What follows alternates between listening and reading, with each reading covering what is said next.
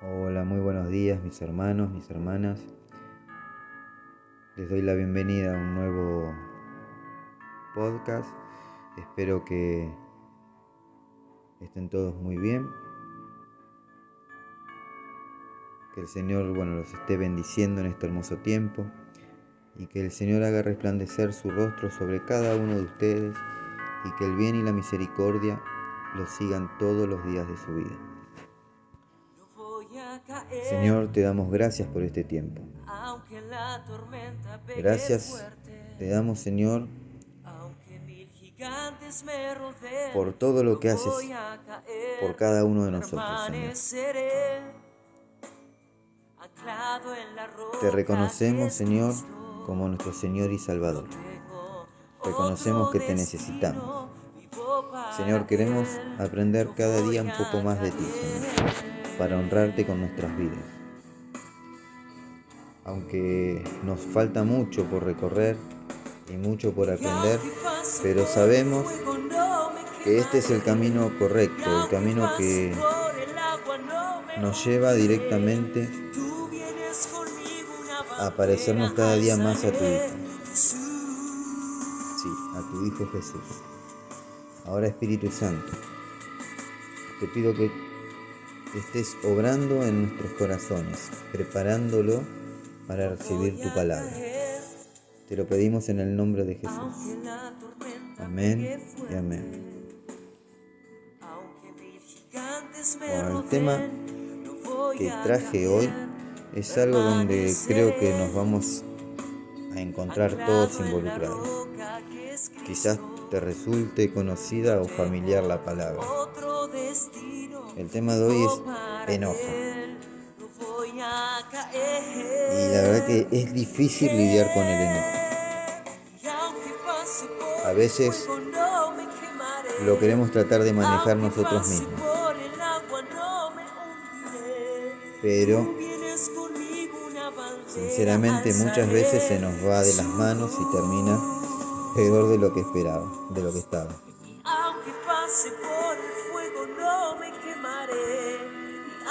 Ahora déjame decirte algo. Dios es muy detallista y pensó en todo. Él sabía que nosotros no íbamos a poder manejar estas situaciones por nuestros propios medios. Así que nos dejó varios puntos en su palabra donde nos advierte y enseña cómo reaccionar ante situaciones que pueden producirnos enojo. Con frecuencia yo lo experimento en mi trabajo. Cómo el enojo brota de la nada en las personas. Es tremendo ver que en situaciones que podrían solucionarse con simples palabras, terminan de manera muy pero muy drásticas dándole el primer lugar a la ira, la contienda, la necedad, etc. Ahora, uno de los puntos que Dios nos deja en su palabra lo podemos encontrar en el libro de Eclesiastés 7:9. Dios nos dice, no te dejes llevar por tu enojo, porque el enojo es propio de gente necia. Cuando actuamos de esa manera, impulsados por el enojo, estamos yendo en contra de lo que Dios nos dice en su palabra. También podemos leer en Santiago 1.20, porque el hombre enojado no hace lo que es justo ante Dios. Ahora bien, yo me dirijo hacia las personas que se enojan seguido con sus parejas, sus hijos, amigos, compañeros de trabajo, por diferentes motivos, sea política, fútbol, religión, etc. Eh, me dirijo a mí mismo y porque todos pasamos por eso. Todos en algún momento de nuestras vidas nos hemos enojado. Ahora, en esos casos, lo que debemos hacer es no permitir que se ponga el sol sin haber solucionado ese enojo. Veamos qué dice la palabra de Dios en Efesios 4:26. Dice, airaos, pero no pequéis. No se ponga el sol sobre vuestro enojo. No dejes para mañana lo que podés solucionar hoy. Quizás mañana tengas otras cosas que solucionar. Así que si tenés algo contra alguien, yo te invito a que lo llames y le pidas perdón. Te sentirás más libre, más aliviado luego de hacerlo. Y además estarás haciendo lo que Dios quiere, ser obediente a su palabra.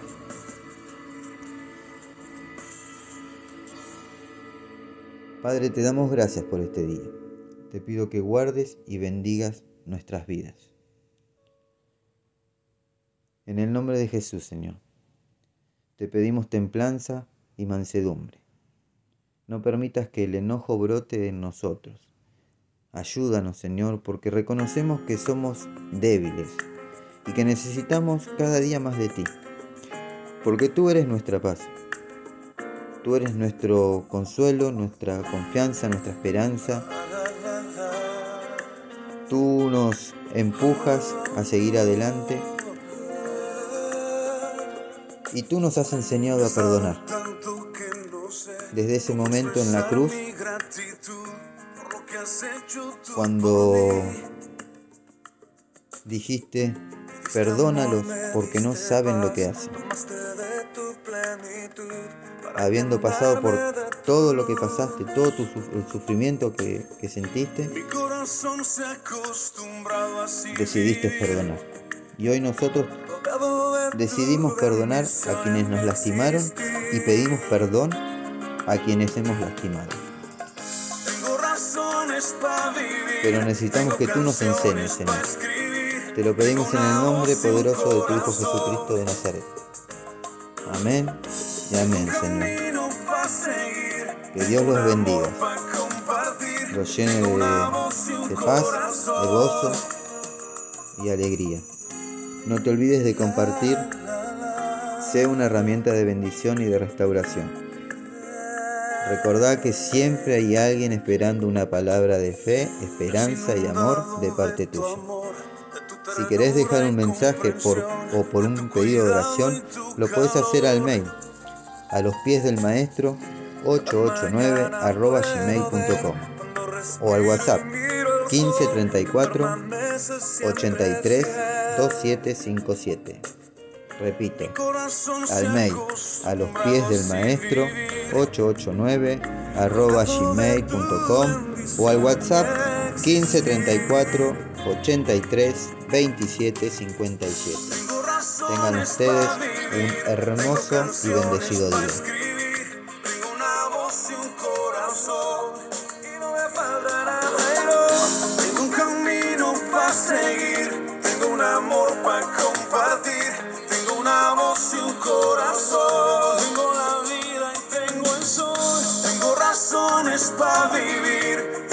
Canciones para escribir, tengo una voz y un corazón.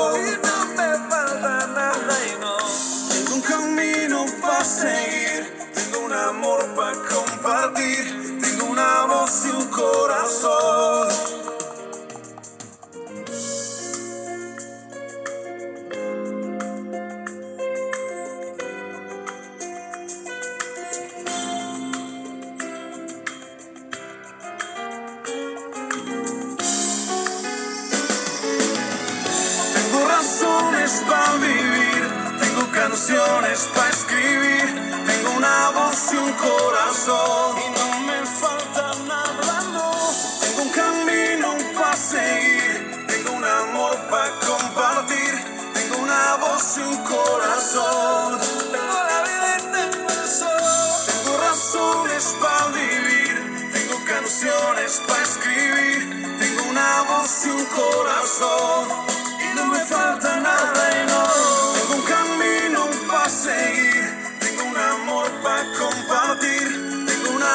un corazón.